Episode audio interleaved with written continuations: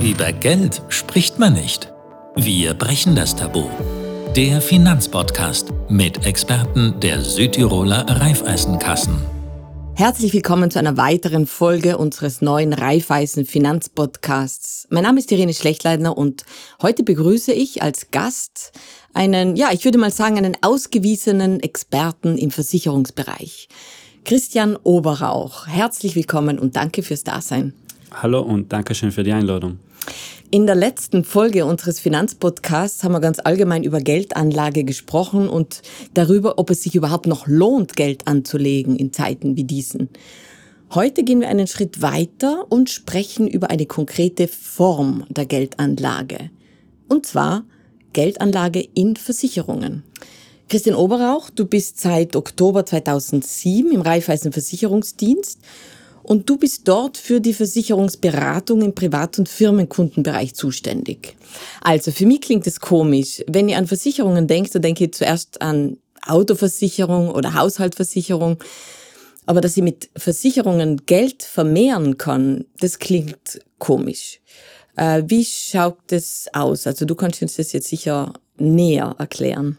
Ja, zunächst ist einmal zu sagen, dass du nicht die Einzige bist, die das so äh, empfindet oder so denkt, weil in Gesprächen mit den Kunden geht es mir allem wieder so, dass sie sagen, ja, wie, ob es da Anlageversicherungen gibt, das auch, weil jeder Kunde im Prinzip denkt, in erster Linie hauptsächlich an die Versicherungen, die du gerade genannt hast, und ansonsten maximal noch an die klassische Ablebensversicherung, äh, die man machen kann. Aber natürlich haben wir auch Versicherungsprodukte im Anlagebereich, wo es eigentlich jetzt nicht primär darum geht, das Geld zu vermehren, sondern es geht primär darum, das Kapital, das man hat, zu sichern und sich irgendwo die Kaufkraft allem aufrechtzuerhalten und das Kapital dann halt auch sinnvoll irgendwo, sage ich mal, anzulegen und zu investieren, ohne vielleicht zu großes Risiko einzugehen. Das heißt, ähm, es eignet sich besonders, wenn man einen Teil des eigenen Kapitals dort parkt, weil da mehr Sicherheit ist. Ja, es ist je nach, äh, man muss noch dazu sagen, es gibt auch im Anlagebereich verschiedene Arten von Produkten und je nach Produkt, das ich dann auswähle, habe ich eine Kapitalgarantie. Das heißt, das Kapital, das ich investiere, bleibt mir garantiert. Die Gewinnmarge nach oben ist dann die, die sie ist, aber ich zumindest das, was ich investiert habe, die Sicherheit, dass ich es morgen auch wieder kriege und nicht verliere, wie zum Beispiel, wenn ich heute in Aktien investiere muss ich halt auch gewillt sein, ein gewisses Risiko einzugehen. Und welche Vorteile haben die Art von Anlage noch? Die haben mehrere Vorteile. Der Vorteil ist einfach der, dass ich sagen kann, ich kann zum einen äh, mit relativ geringen Kapital schon eine Anlage machen. Ich kann einen Sparplan machen, ich kann sagen, ich mache monatlich eine Einzahlung, ich mache jährlich eine Einzahlung. Der große nächste Vorteil ist einfach der, was wir schon gesagt haben, dass das Kapital garantiert ist und ein weiterer großer Vorteil ist einfach, dass ich bei der Art von Produkten meinen Begünstigten oder den Begünstigten selbst bestimmen kann und frei wählen kann. Und die Versicherungen oder die Produkte fallen dann auch nicht in die Erbmasse ein. Das heißt, sie seien von der Erbschaftssteuer befreit, seien nicht äh, pfändbar und können auch nicht beschlagnahmt werden. Das heißt, äh, die Art von Geldanlage eignet sich für jemanden, der kurz vor dem Ableben steht? Nein, die eignet sich im Prinzip für, für jeden. Also das ist egal, ob ich jetzt jung bin oder alt bin. Ähm, wenn ich halt sage, ich möchte mein Kapital irgendwo sinnvoll anlegen, ohne zu hohes Risiko zu gehen und eventuell auch die Liquidität dann wieder relativ schnell äh, disponibel zu haben, dann eignen sich solche Produkte sicherlich sehr gut. Also wen im Speziellen würdest du oder ratest du in deinem Alltag zu solchen Produkten? Im Prinzip jeden, der irgendwo sagt, ich habe ein bisschen Geld auf Seiten und ich möchte das irgendwo sinnvoll anlegen und nicht irgendwo auf dem Konto liegen lassen oder auf mein Sparbücher liegen lassen, sondern ich möchte etwas damit anfangen dann kann das jeder, rote das jeden, so sagen, der muss irgendwo investieren oder anlegen und lassen das Geld für in dem Moment arbeiten, anstatt dass es irgendwo sinnvoll umliegt. Gibt es da einen Minimumbeitrag, mit dem man anfangen kann in die Art und äh, Ja, auch da ist zu sagen, gibt es je nach Produkt, das ich auswähle, Mindestbeträge, die einzahlen muss, damit die Versicherung startet. Das kann dann bei 5.000 Euro liegen, kann bei 10.000 Euro liegen kann auch bei 1000 Euro liegen und dann habe ich die Möglichkeit zu sagen, ich mache jedes Monat eine Zuzahlung, kann 100 Euro sein, 50 Euro sein, 25 Euro sein. Das hängt dann je nach Produkt ab oder je nach äh, Typologie des Produktes ab, was ich wähle. Das ist dann in Absprache mit dem Berater von Kunde zu Kunde verschieden und dann tut man einfach je nach Bedarf des Kunden tut man das dann eventuell auswählen. Und wie schaut es mit den Erträgen aus? Die Erträge, wie gesagt, sind dann ähm, sicherlich da, aber sein dann sicher nicht, äh, ich kann mir jetzt nicht erwarten, dass ich da innerhalb von kürzester Zeit das Kapital, das ich eigentlich verdoppel oder, oder was weiß ich was, wie viel mehr an, sie seien dann schon da, Aber natürlich geht es nicht in erster Linie darum, quasi Erträge zu erzielen, sondern einfach das Kapital sinnvoll und sicher irgendwo anzulegen. Und in Südtirol ist die Art von Anlage eher unbekannt, kann man das sagen? Unbekannt würde ich jetzt nicht wirklich sagen. Es ist einfach so, dass die Leute, äh, wie du am Anfang richtigerweise gesagt hast, das nicht direkt in Verbindung bringen mit, mit der Versicherung, sondern wenn sie halt sagen, ich mache eine Anlage oder eine Investition, dann denkt man allem, das ist irgendwo äh, ein, Bank, ein Bankthema, ein Thema, was äh, klassische Bankgeschäft betrifft, wo ich noch was in Wertpapiere oder Aktien investieren, aber es gibt eben das als Alternative, äh, dass die Leute jetzt noch nicht so viel kennen. Aber mir muss dazu sagen, in den letzten Jahren hat das Thema schon äh, stark an Fahrt aufgenommen und ist auch bei den Leuten mehr bekannt geworden. Vor allem auch, muss ich sagen, bei der jungen Generation, die sich wirklich mehr auch mit, mit den ganzen Themen ein bisschen auseinandersetzt. Auch. Stichwort junge Generation. Äh, für die junge Generation ist ja ganz wichtig das Thema Nachhaltigkeit. Wie schaut es denn in, dem, in der Hinsicht aus? Äh, Gibt es da auch wirklich nachhaltige Produkte? Es ist äh, effektiv so, dass es da äh, sehr nachhaltige Produkte gibt. Es gibt den sogenannten ESG-Standard. Der ist ein Standard, der wirklich auf Nachhaltigkeit achtet, Umwelt, soziales Engagement und so weiter. Also da werden wirklich Produkte ausgewählt, die wirklich in nachhaltige Bereiche dann das Geld investieren und nicht irgendwo in andere Bereiche, die absolut nicht auf Nachhaltigkeit achten. Und zudem äh, muss man auch dazu sagen, dass wir als Raiffeisen Versicherungsdienst und da die Versicherung Asimaco, mit der wir zusammenarbeiten, ein B Corp zertifiziertes Unternehmen geworden sein. Es ist eine eigene Zertifizierung, die praktisch sehr stark auf die Nachhaltigkeit achtet und da sehr stark darauf aus ist, dass alle Entscheidungen, die getroffen werden und Produkte, die vertrieben werden, äh, im Wohle der Allgemeinheit und zum Wohle der Umwelt auch äh, die Auflagen erfüllen. Was heißt das ESG genau? ESG ist äh, eine englische Abkürzung und bedeutet ähm, Environment, Social Governance, also auf Deutsch übersetzt, im groben Deutsch übersetzt Umwelt, Soziales und Unternehmensführung.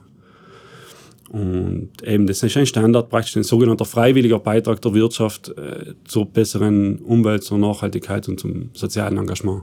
Das heißt, wenn ich da in die ähm, Produkte investiere, dann tue ich gut, das kann man das sagen, oder ist das ein bisschen übertrieben? Nein, ist nicht übertrieben, sondern ich kann halt, ähm, vor allem auch wieder vorher gesagt, die junge Generation ist ja sehr stark auf das äh, Nachhaltige aus und auf Nachhaltigkeit generell. Und da ist halt so, dass ich weiß, ähm, die Sachen werden, oder die, mein Geld wird nicht in Sachen investiert, wo vielleicht äh, Leute oder, oder ausgebeutet werden oder, oder Kinderarbeit und solche Geschichten, sondern die werden wirklich in nachhaltige Fonds investiert, wo die Fonds auch wirklich äh, auf, nachhaltige, auf Nachhaltigkeit achten. Und das ist eben, wie der Fox gesagt hat, das, das B Corp-Thema, äh, wo Raiffeisen und das Imaco sich die Zertifizierung gemacht haben. Und das ist jetzt eben auch ein Thema, wo ich sage, das ist nicht ein einmal so, dass man das gemacht hat und dass man sagt, wenn man Lust und Laune hat, dann macht man einen Beitrag zur Nachhaltigkeit, sondern mit der B Corp-Zertifizierung hat man sich effektiv dazu verpflichtet, nachhaltig zu sein. Und das hat man nicht das kann man nicht sagen, wenn ich, wenn ich es mag, dann tue ich sondern effektiv ist das im Statut der Gesellschaft und auch des Raiffeisen-Versicherungsdienstes so verankert worden. Kannst du uns da ein Beispiel geben, woran man jetzt so ein B Corp zertifiziertes Unternehmen auch nach außen hin erkennt? Zum einen ähm, erkennen wir es natürlich an der Gesellschaftsbezeichnung, die als solches auch abgeändert werden hat müssen. Und man hat es dann praktisch schon im Namen, ist das sozusagen verankert. Ähm, Im praktischen Fall kann man ein bisschen sagen, um, mm, um mir zum Beispiel geschaut, jetzt in Zeiten der Corona-Krise, wo ja die Leute äh, alle daheim waren in die Lockdowns und auch nicht mit den Autos gefahren sind, ähm, hat man gesagt, man kommt in die Leute bei der Autoprämie entgegen und hat sozusagen im abgelaufenen Jahr einen Monat der Autoprämie nicht verrechnet und den, den, den Leuten sozusagen gut geschrieben. Und das war auch eben aufgrund der Basis äh, der Nachhaltigkeit und der sozialen Gerechtigkeit und so weiter äh, ein Anlass, das, das eben zu machen.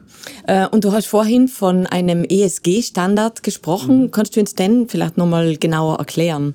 Der ESG-Standard ist sozusagen ein, ein, freiwilliger Beitrag der Wirtschaft zur, zur Umweltfreundlichkeit und zur sozialen, ja, was muss man Gerechtigkeit. Und es gibt dann auch noch zusätzlich zu dem noch einen höheren Standard, das ist der sogenannte ESGE-Standard, der die gleichen Komponenten berücksichtigt wie der ESG-Standard, aber zusätzlich halt auch noch die ethische Komponente. Der ESGE-Standard ist im Jahr 2020 von der italienischen Bischofskonferenz definiert worden oder festgelegt worden und der beinhaltet dann diverse Punkte, wie zum Beispiel den Schutz des Lebens und, und der menschlichen Würde oder die Förderung der Emanzipation der Frauen, äh, die Reduktion der Waffenproduktion, das beinhaltet, eben der ESGE-Standard. Und wir als Raiffeisen oder beziehungsweise als Versicherung Asimaco haben jetzt ein Produkt auf den Markt gebracht. Das ist italienweit das erste Produkt, das den ESGE-Standard erfüllt.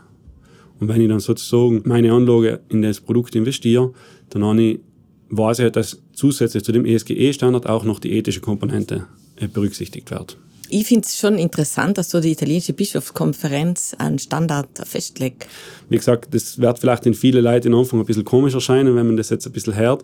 Aber es geht jetzt weniger darum, dass es die italienische Bischofskonferenz äh, festgelegt hat, sondern einfach mehr um die Punkte, die da enthalten sind.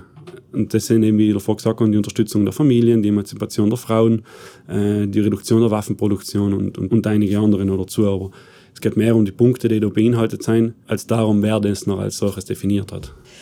Also ich habe da jetzt noch Frage. Wir haben in der letzten Folge äh, das magische Anlagedreieck angesprochen und da geht es um die drei Punkte Liquidität, Erträge und Risiko, so dass die allem in einem gewissen Verhältnis zueinander stehen. Und wenn ich das richtig verstanden habe, dann äh, ist hohe Erträge mit äh, geringem Risiko, das passt nicht so gut zusammen. Was mich jetzt interessieren würde, ist, für welchen Anlagetyp ist denn diese Kapitallebensversicherung geeignet?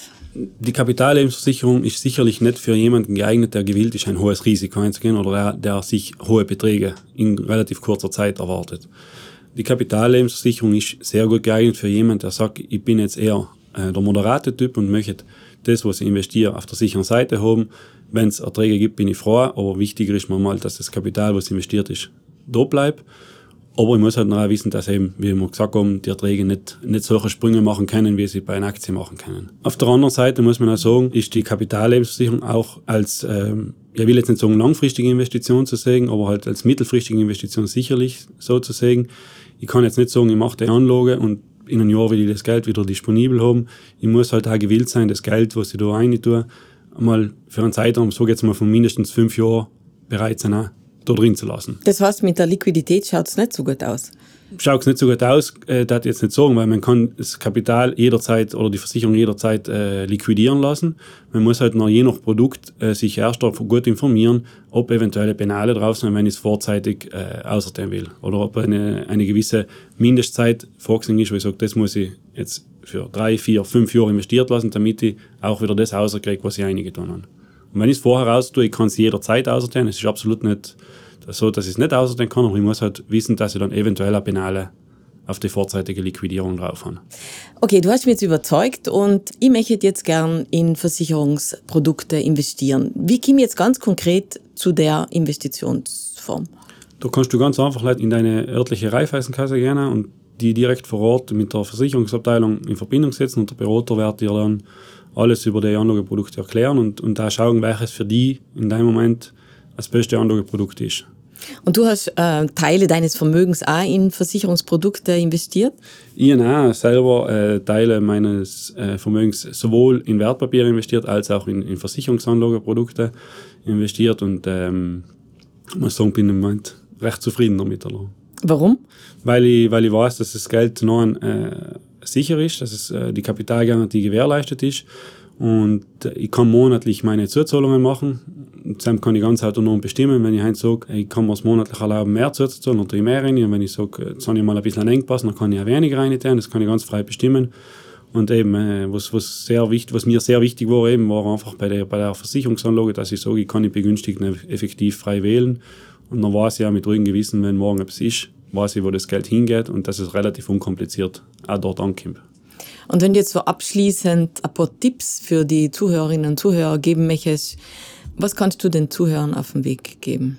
Im Prinzip äh, kann ich leider sagen, man braucht jetzt nicht, weil viele, glaube ich, so ist mein Empfinden, haben ein bisschen eine gewisse Skepsis vor solchen Anlagen oder auch Investitionen, aber braucht man eigentlich nicht haben. Wichtig ist leider, dass man sich gut informiert, sich gut beraten lässt in dem Moment und wenn man das machen möchte, nicht auf die lange Bank schiebt, sondern einfach das angeht und schaut, einen Termin beim Berater zu machen und sich dann einfach gut informiert und dann kann man da ganz ruhigen Gewissens sein Kapital investieren. Vielen Dank, Christian, für die Erläuterungen und die Inputs zu dem Thema. Für mich ist jetzt einiges klarer geworden. Falls sich jetzt im Verlauf des Gesprächs Fragen aufgetan haben zum Thema, könnt ihr euch gerne an die nächste Raiffeisenkasse wenden oder an den Raiffeisenversicherungsdienst. Oder ihr kontaktiert uns ganz einfach über die Social Media Kanäle, Facebook, Instagram, LinkedIn, Raiffeisen Südtirol. Gerne könnt ihr dort euer Feedback und eure Themenwünsche deponieren. Für heute verabschieden wir uns. Vielen Dank fürs Zuhören und bis zum nächsten Mal. Der Finanzpodcast mit Experten der Südtiroler Raiffeisenkassen. Raiffeisen, meine Bank.